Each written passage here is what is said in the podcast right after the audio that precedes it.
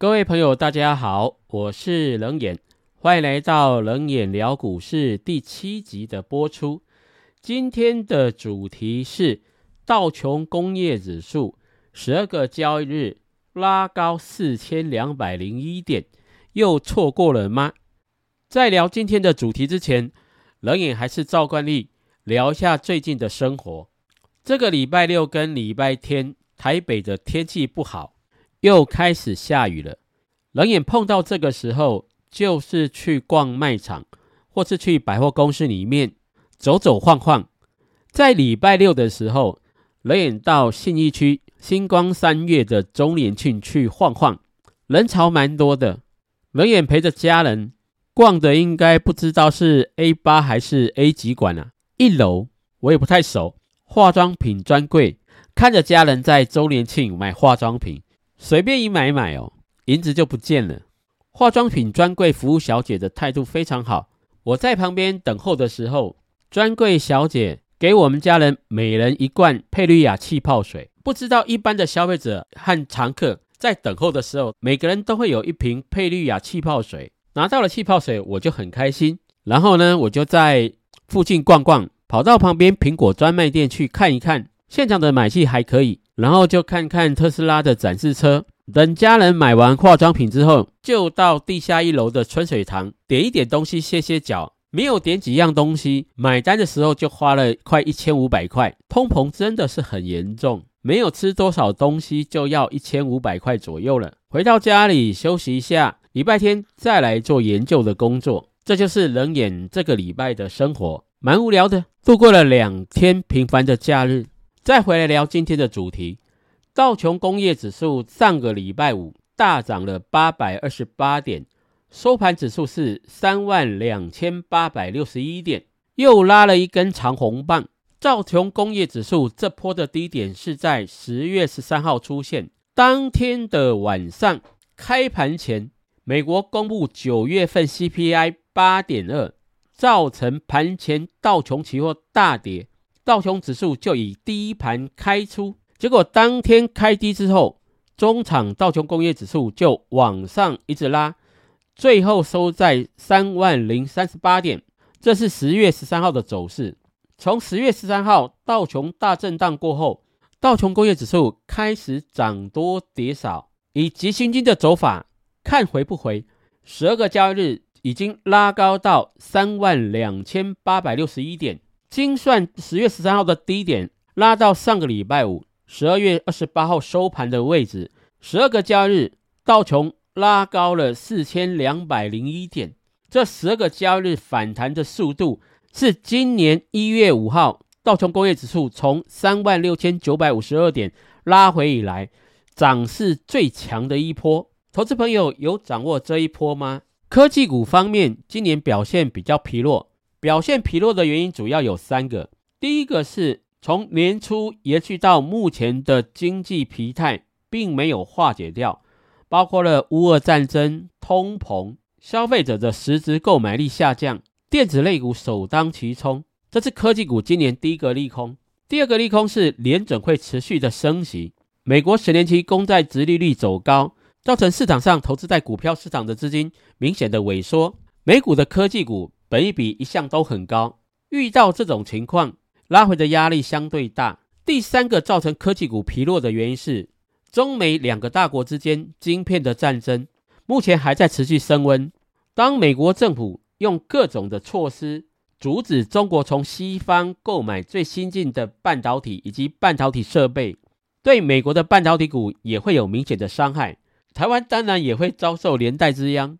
所以，美国的半导体股在今年的下半年表现也不太好。以上三个原因是造成美国的科技股以及半导体股表现弱势的原因。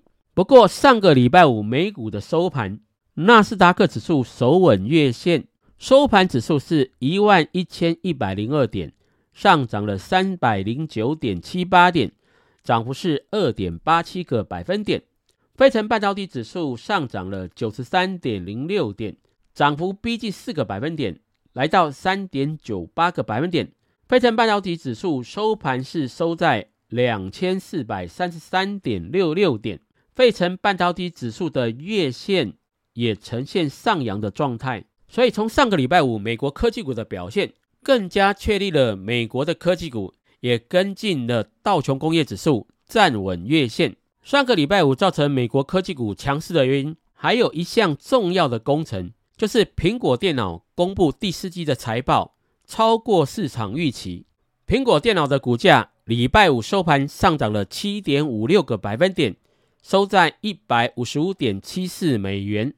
目前苹果的技术面，五日移动平均线的方向是往上的，十日移动平均线的方向也是往上，月线的方向也是往上。半年线的方向也是往上，年线的方向也是往上，在六条均线中，苹果电脑只剩下季线的方向是往下的。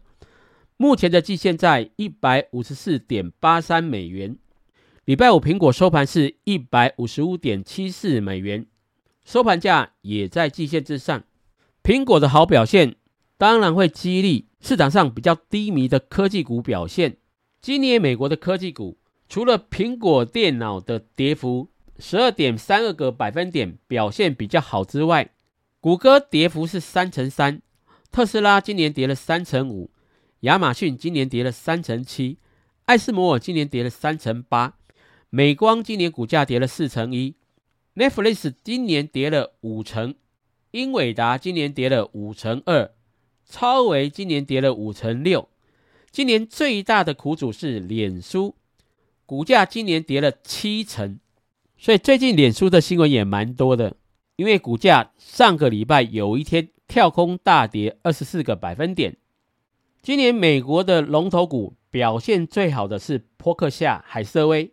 波克夏海瑟威礼拜五的收盘价是四十五万一千九百美元。今年波克夏的股价还是上涨的，代表股神巴菲特还是厉害。今年扑克下涨幅是零点二七个百分点。观看了最近美国股市的表现，有在注意美国股市的朋友，或许没有发觉到，最近十二个交易日，竟然是今年美股涨势最大的一波。过去十二个交易日，道琼工业指数从两万八千六百六十点，急速拉高了四千两百零一点，竟然有四千多点的涨幅。目前国内的投资人可能多数都是以台股为投资的标的，投资人投资美股还不踊跃。人也经常跟我的学生讲，你不要只会投资台股，你应该眼光看远。很多好的公司都是在美国，我们日常生活中会消费到的用品很多都是美国的企业，比如说手机，你会买苹果的手机；喝饮料，你喝的是百事可乐；你可能用亚马逊在购物，你也有买特斯拉的电动车。你电脑里面的 CPU 与晶片，主要的供应商是超微、Intel 跟英伟达。我们虽然身处台湾，可是我们买的很多的商品，它都是美国公司所生产的产品。美国这些大公司销售的地方，不是只有美国跟台湾而已，全世界都是它的市场。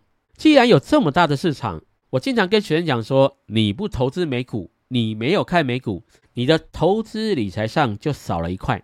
少了全球最强企业的这一块，这样你的投资布局，万一遇到像目前台股无量的状态下，你就会很闷，因为台股最近没有量，好像没有跟着国际股市反弹。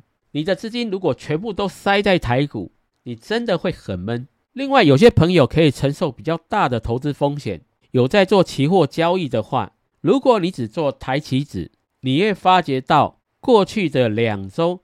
台北股市跌多涨少，反弹都没有量，经常是一天两天的行情就开始拉回，延续性不高。可是如果你有操作美国道琼期货的话，这一波十二个交易日拉高超过四千点，你的心情会不一样，你会很开心，说怎么这么好，美股竟然涨这么多。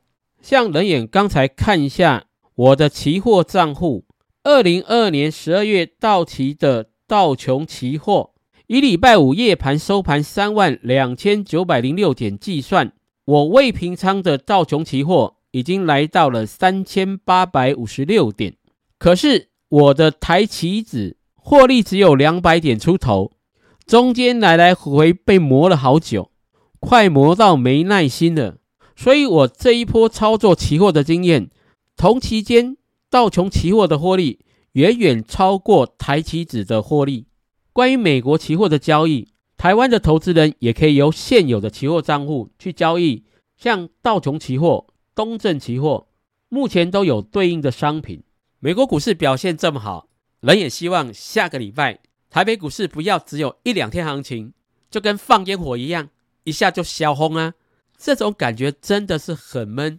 台北股市一定要跟着美国股市走，不要都是别的国家股市在涨，台北股市一直排在后段班。另外，投资朋友也可以去想想看，自己有没有必要除了台股之外，把一些资产配置往美股移动。想投资美国股市，除了直接买美国公司的股票之外，在台湾也可以投资美股的 ETF。另外，期货交易。也有美股期货可以操作，这些都是投资朋友可以用来赚钱的工具。但是，冷眼还是要强调，如果要操作期货，新手请一定要小心，因为你不知道期货的风险有多大，你可能做错方向，没有办法承受它的损失。我会建议期货先不要去碰，可以先从美国的 ETF 着手，猎奇抓高档区，抓低档区。然后去看一下，为什么这一波道琼工业指数杀的这么低，市场看着这么空，反而却大涨一波。好的买点都是在崩盘时，如果要套牢一档股票，都是在市场最乐观的时候。股票市场八二法则的原理永远不会改变。两三个礼拜前看到美国股市大跌一波，跟长期均线的乖离率。已经达到满足的水准，进场布局的投资人，道琼工业指数已经看到了四千点的涨幅。另外，美国的个股跟美国的 ETF 涨幅也不小，这就是人气我取、长期追踪商品技术面所产生的正向效果。希望投资朋友跟人也一样，以后除了研究台股之外，也多花一点时间研究美股。我的学生呢？每次上课都被我碎碎念，不要只看台股，一定要看美股，美股一定强。各位有感受到美股比台股强吗？人也聊股市，跟各位投资朋友分享一下美股今日的走势，以及上个礼拜五苹果股价大涨，对于美国科技股的反弹更添信心。最后呢，也分享一定要投资美股，美股投资比各位想的还简单，花个时间上网去看一下怎么样投资美股。今天闲聊到此结束，各位朋友，我们下次见。